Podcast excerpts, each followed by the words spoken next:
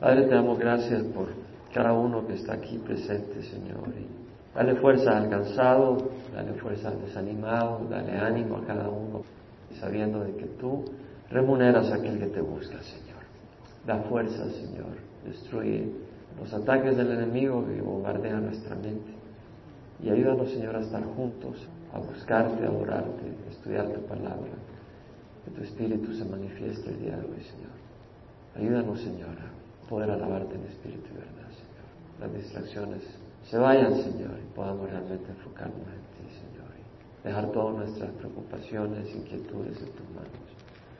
Y dejar que tú actúes y obres en ellas, Señor, en este tiempo.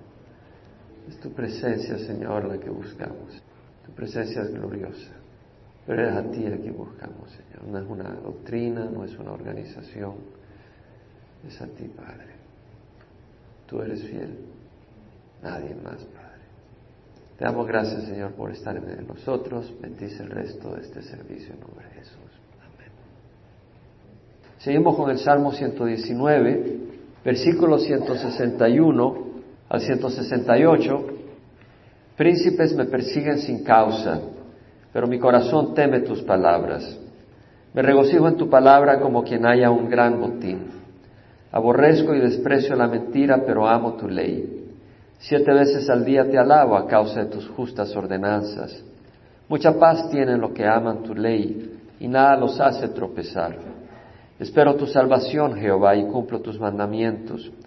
Mi alma guarda tus testimonios y en gran manera los amo. Guardo tus preceptos y tus testimonios, porque todos mis caminos están delante de ti.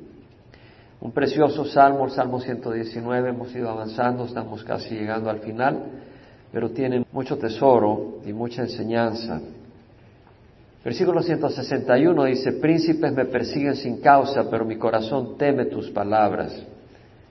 O sea, no importa las circunstancias, siempre debemos de temer la palabra de Dios, de corazón. Debemos de tener respeto reverencial a la palabra de Dios. Honrar y obedecer la palabra de Dios equivale a honrar y obedecer a Dios. Tú no puedes decir que tú honras a Dios si no honras su palabra. Tú no puedes decir que temes a Dios si no tienes un temor santo a su palabra. Es sencillo decir, si alguien te dice, oye, yo te respeto, pero desprecia lo que tú dices, no te está respetando. Si alguien te dice que tú eres muy valioso para esa persona, pero no le importa lo que tú le digas, es mentira. Realmente cuando una persona es valiosa, tú valoras lo que te dice. Y eso es muy importante entenderlo. No en un sentido de culpabilidad, sino un sentido de entendimiento. Si realmente tú amas al Señor, si realmente tú temes al Señor, vas a tener un temor santo de su palabra, independiente de las circunstancias. Y eso es lo que dice acá el salmista. Príncipes me persiguen sin causa, pero mi corazón teme tu palabra. Ahora, tenemos que entender que la palabra de Dios no es simplemente doctrina intelectual. La palabra de Dios nos lleva a la presencia del Señor. Y eso es bien importante entenderlo y experimentarlo. Si no lo has experimentado, pide al Señor que te ayude, porque realmente la palabra de Dios es el medio que Dios usa sobre todo para llevarnos a la presencia de Dios. Ve a Génesis 28, versículo 10 al 15 tenemos la historia en que Jacob va huyendo de su hermano Esaú. Si se acuerdan y hacen memoria, Jacob le robó la bendición a Esaú cuando Isaac iba a bendecir a su primogénito. Jacob se hizo pasar por Esaú y recibió la bendición del primogénito. Cuando Esaú se dio cuenta, quiso matar a Jacob. O sea, tenía en mente matarlo. Entonces, su mamá le aconsejó que se fuera a Harán y se escapara un tiempo mientras se enfriaban los ánimos de Esaú. Y salió Jacob de Berseba y fue para Harán y llegó a cierto lugar y pasó la noche allí porque el sol se había puesto. Tomó una de las piedras del lugar, la puso de cabecera y se acostó en aquel lugar. Y tuvo un sueño y aquí había una escalera apoyada en la tierra cuyo extremo superior alcanzaba hasta el cielo y he aquí los ángeles de Dios subían y bajaban por ella. Y he aquí, Jehová estaba sobre ella. y dijo, yo soy el Jehová, el Dios de tu padre Abraham y el Dios de Isaac. La tierra en la que estás acostado te la daré a ti y a tu descendencia. También tu descendencia será como el polvo de la tierra, y te extenderás hacia el occidente y hacia el oriente, hacia el norte y hacia el sur, y en ti y en tus simientes serán bendecidas todas las familias de la tierra. He aquí, yo estoy contigo y te guardaré por donde quiera que vayas. Qué linda revelación que le hace el Señor. El Señor había escogido a Jacob y por haberlo escogido lo bendice. Le dice, te guardaré por donde quiera que vayas y te haré volver a esta tierra, porque no te dejaré hasta que haya hecho lo que te he prometido. Me parece una linda promesa del Señor, donde le dice, no te dejaré hasta que haya hecho lo que te he prometido. Qué lindo. El Señor no nos va a dejar hasta que haya cumplido sus promesas en nosotros. El Señor tiene un plan lindo a nosotros, pues somos escogidos.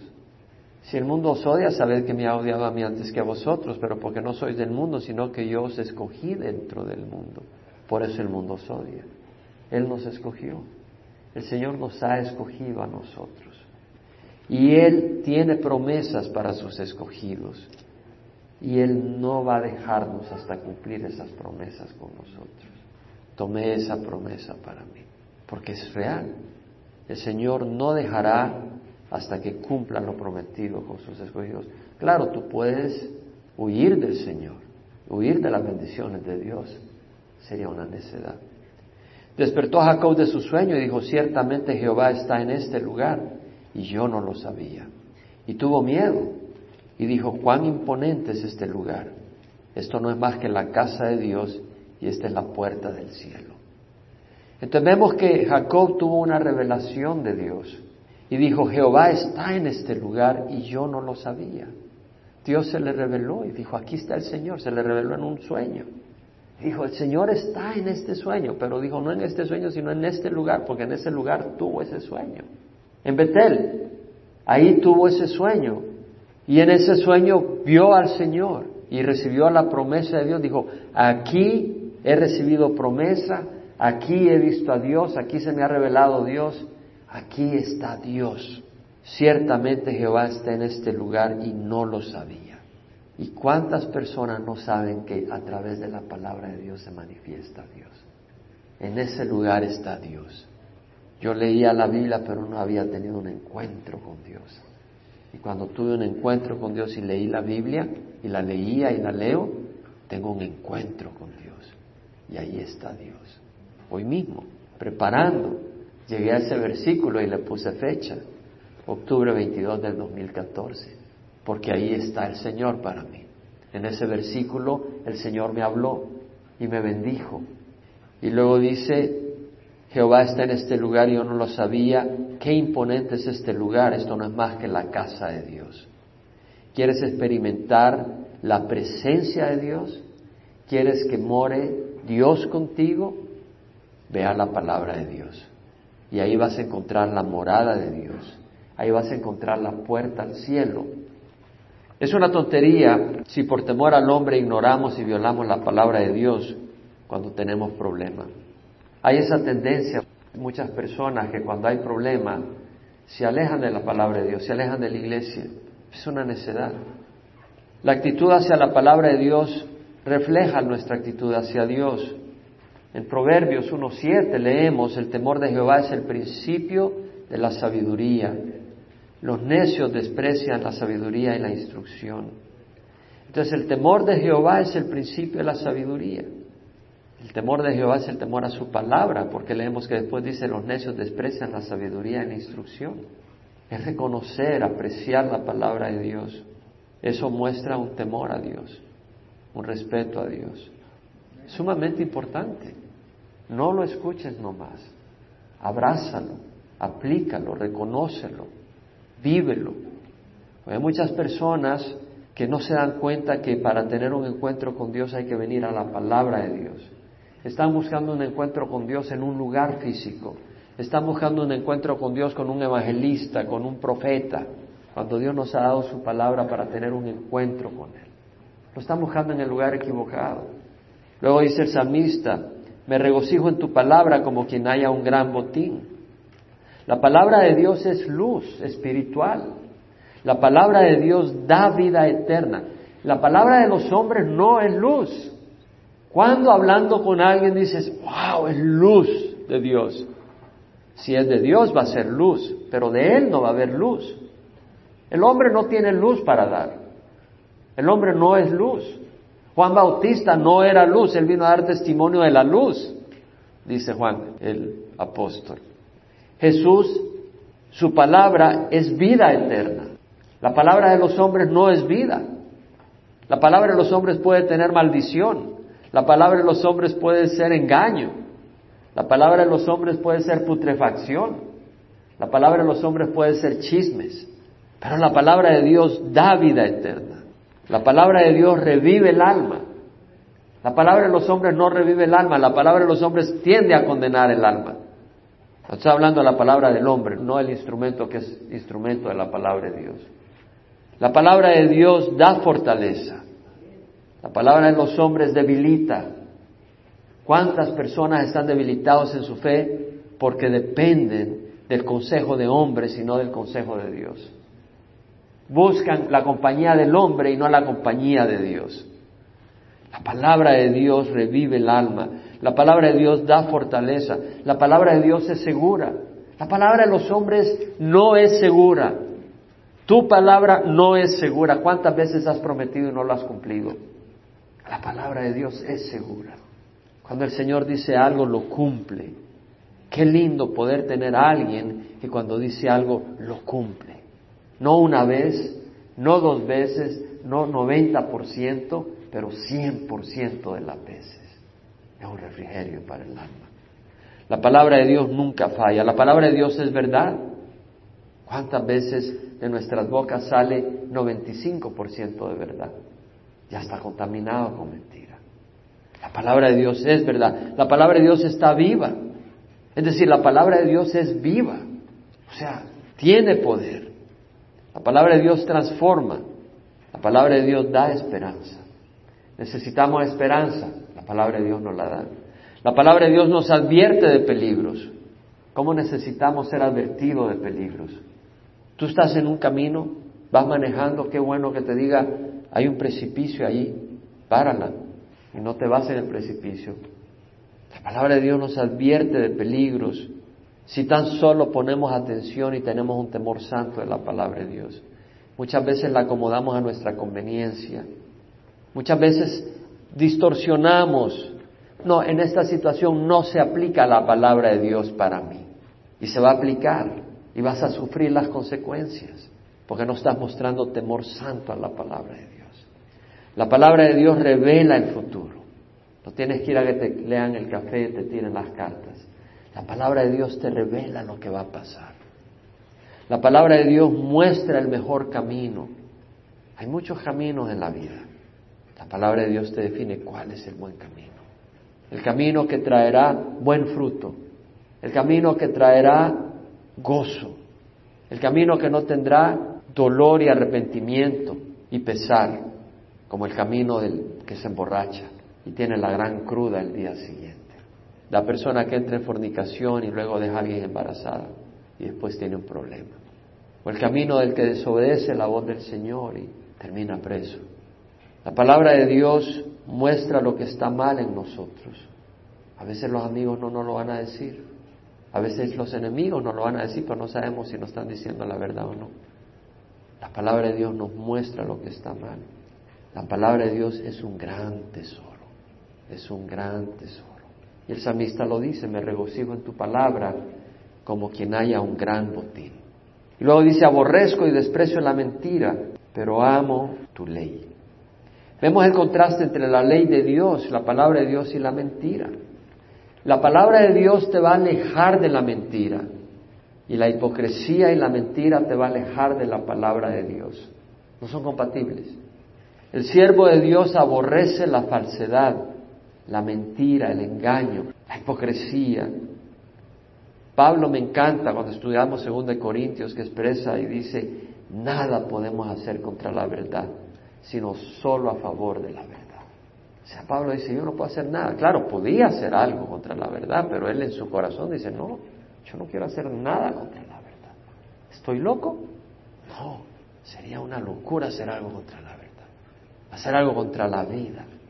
Solo puedo estar a favor de la verdad.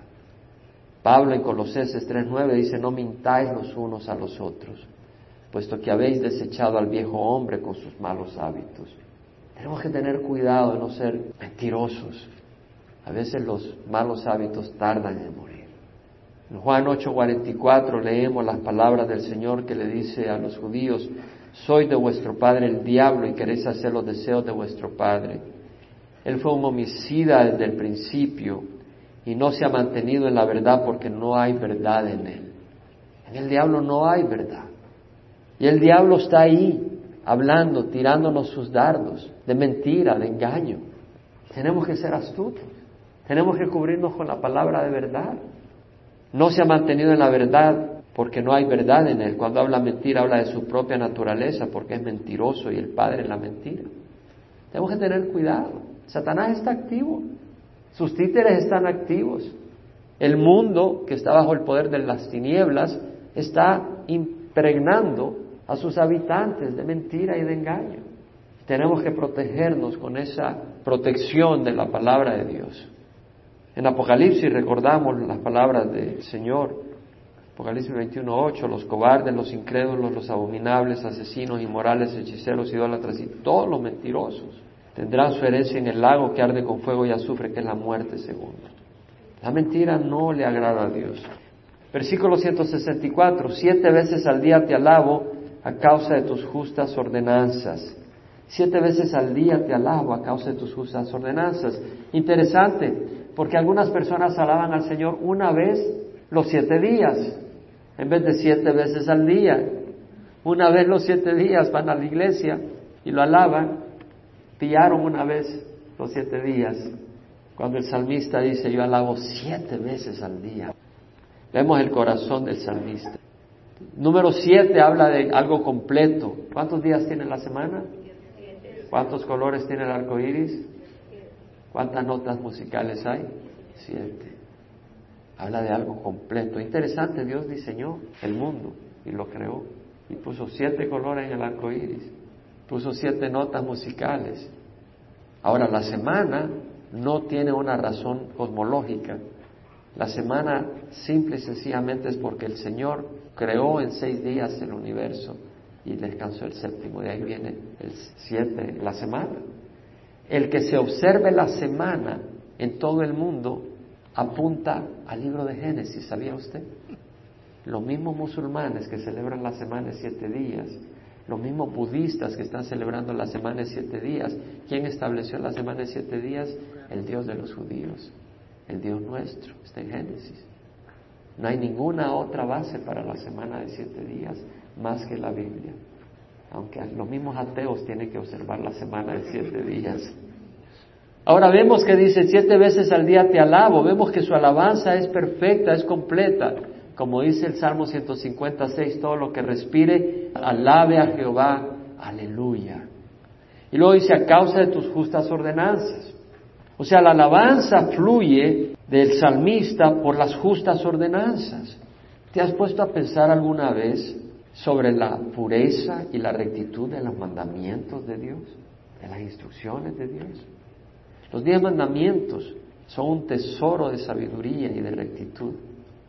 A lo largo del Antiguo Testamento hay un desarrollo de leyes y reglas y instrucciones que da Dios, pero que tienen que ver con los diez mandamientos, expresados en forma práctica en las relaciones del hombre con Dios en las relaciones de su pueblo, no solo con Dios, pero en las relaciones de su pueblo con quién? Con su prójimo. Los diez mandamientos desarrollados. Podemos admirar los mandamientos del Antiguo Testamento, pero también podemos admirar los mandamientos de Jesús y los dados a través de los apóstoles en el Nuevo Testamento, donde nos enseña cómo comportarnos con los demás y cómo conducirnos hacia Dios. en el Antiguo Testamento todos los mandamientos se resumen en amor a Dios y al prójimo. Y en el Nuevo Testamento se resume lo mismo. Amar a Dios sobre todas las cosas y al prójimo. Solo que el Señor nos dice hacerlo como, como Él mismo lo hizo. Es lo que Él añadió. No mandamientos doy que os améis los unos a los otros, que como yo os he amado, os améis los unos a los otros. Pero es ese amor, esos mandamientos, que podemos verlos, meditar en ellos cuando estamos leyendo la palabra de Dios y vemos que nos da instrucción el Señor, decir, gracias Señor, qué linda tu enseñanza, qué linda tu instrucción, qué linda tu ordenanza. El versículo 165 dice, mucha paz tienen los que aman tu ley y nada los hace tropezar. Mucha paz tienen los que aman tu ley. La palabra paz es shalom y su significado es más que ausencia de conflicto. También significa prosperidad, salud, bienestar, tranquilidad, seguridad, contentamiento, un ambiente de amistad, amigos. Mucha paz tienen los que aman tu ley. ¿Qué quiere decir? Quiere decir de que nosotros, si amamos la palabra de Dios, vamos a descansar y tener paz en el corazón. ¿Quieres paz? Obedece al Señor. Ahí está la paz. No pelees con el Señor. El fruto de amar y obedecer la voz de Dios, de caminar rectamente, es paz. Ahí andas caminando, se cayó una hojita y saltas como que. ¿Por qué? Porque la debes. No te has arrepentido. Isaías 32, 17 dice, la obra de la justicia será paz y el servicio de la justicia, tranquilidad y confianza para siempre. La obra de caminar rectamente es paz. Vamos a disfrutar paz. Isaías 48, 22, no hay paz para los malvados, dice el Señor. No hay paz para los malvados. Bueno, a veces uno por falta de fe pierde la paz y otros por falta de rectitud pierden la paz. Y a la hora de las horas la falta de fe es falta de rectitud hacia Dios, porque Dios merece que le creamos. Amén. Qué linda instrucción, ¿no creen ustedes? No hay paz para los malvados, dice Jehová, pero mucha paz tienen los que aman tu ley. Qué linda palabra. Y luego dice, y nada los hace tropezar. Es decir, si tú caminas en rectitud, no vas a tropezar. Si tú caminas bajo la luz de la palabra de Dios, no vas a tropezar. Si caminas en la oscuridad, te vas a golpear. Pero si caminas bajo la luz de Dios, no vas a tropezar. Y sobre todo espiritualmente, con las consecuencias tan terribles. Yo pienso en personas que han tropezado y se han muerto. Personas cercanas y personas lejanas. Han tropezado. Se caen, se quiebran, se complican y mueren. ¿Y espiritualmente no te puede pasar lo mismo? El Salmo 119, 105 dice, lámpara es a mis pies tu palabra y luz para mi camino. Qué lindo poder caminar con la palabra de Dios. Y luego el Salmo 119, 166 dice, espero tu salvación, Jehová, y cumplo tus mandamientos. Es decir, ¿tú quieres la salvación de Dios? ¿Tú quieres el rescate de Dios de tu circunstancia? Pero no te importa lo que Dios te diga. Sería absurdo. El salmista dice, espero tu salvación y cumplo tus mandamientos, Señor. La salvación está ligada al corazón obediente del justo. Salmo 119, 145 dice, he clamado con todo mi corazón, respóndeme Jehová, guardaré tus estatutos. Ese espíritu de obediencia. El versículo 146, a ti clamé, sálvame, guardaré tus testimonios. Versículo 153, mira mi aflicción y líbrame porque no me olvido de tu ley. Versículo 159, mira cuánto amo tus preceptos, vivifícame Señor conforme a tu misericordia. Vemos esa relación entre la salvación de Dios, pero que se aplica a aquel que obedece la palabra de Dios. Versículo 167, mi alma guarda tus testimonios y en gran manera los amo. Amar la palabra de Dios es clave para guardarla. Tú no amas la basura, por eso no la guardas, la tiras.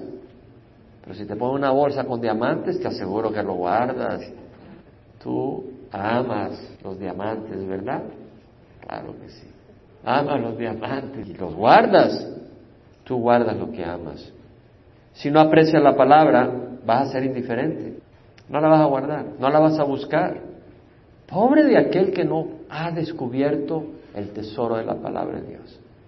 Amar a Dios es clave para amar su palabra.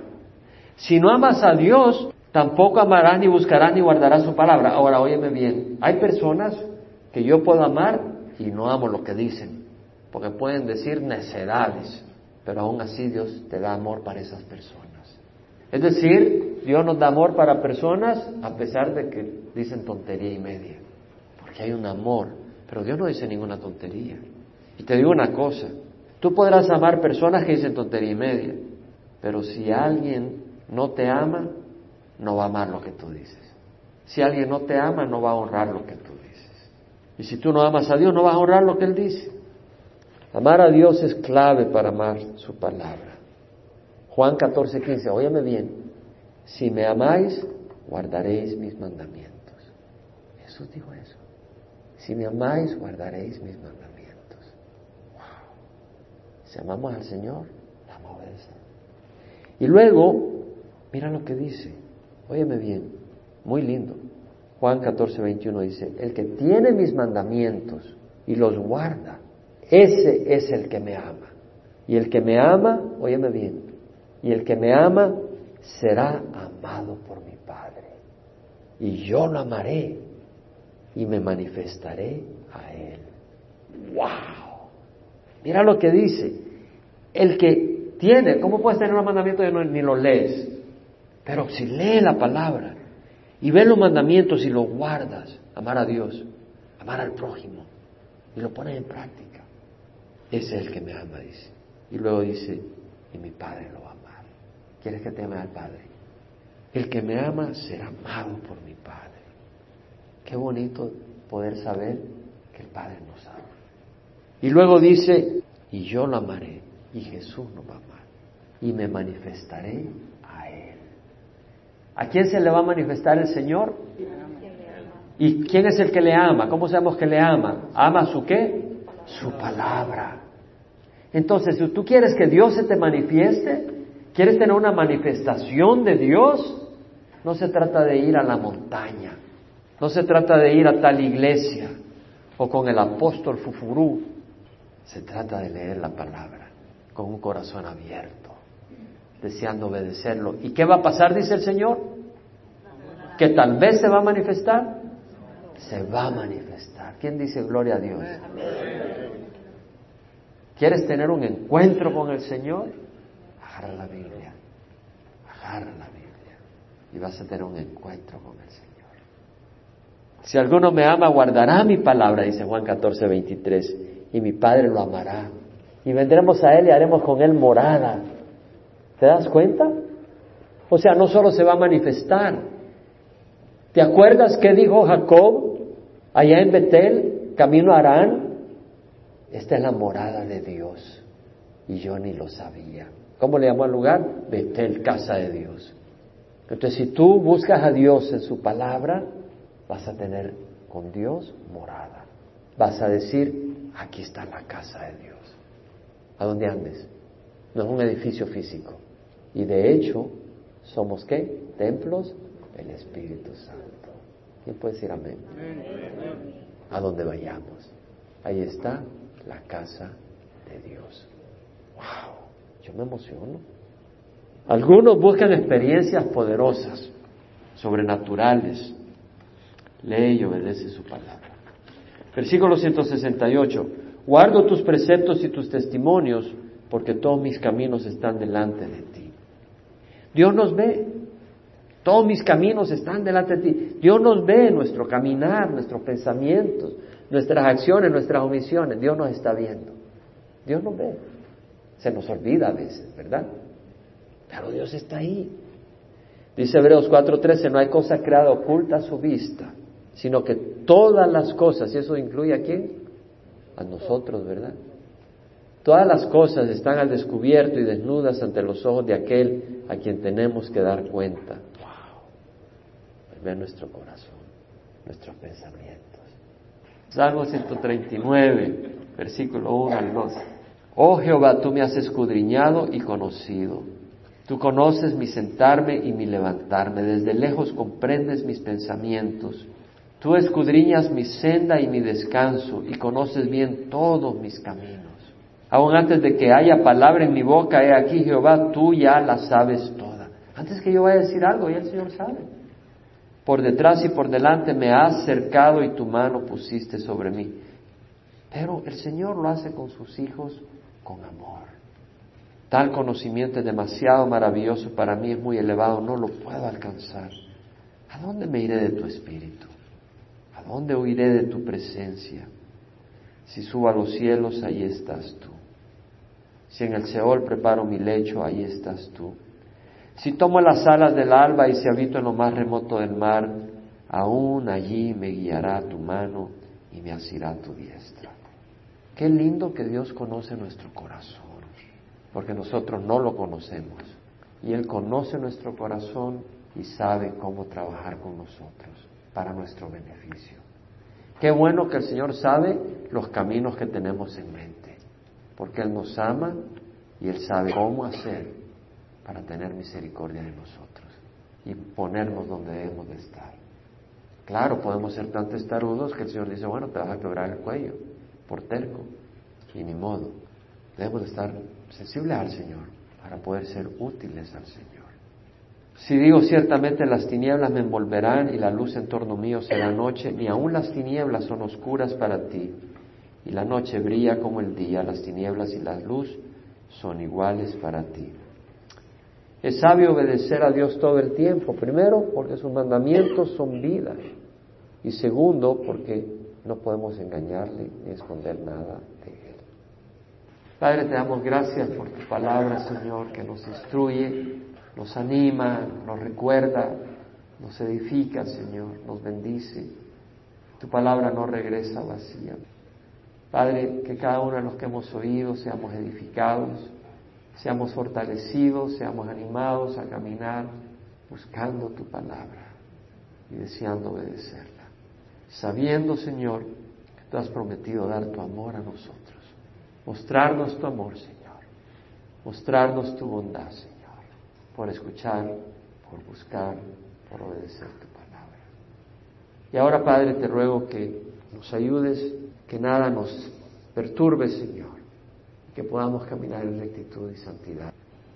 Señor, que seamos luz y sal con las personas que nos rodean en la casa, en el trabajo, en el vecindario. En nombre de Jesús.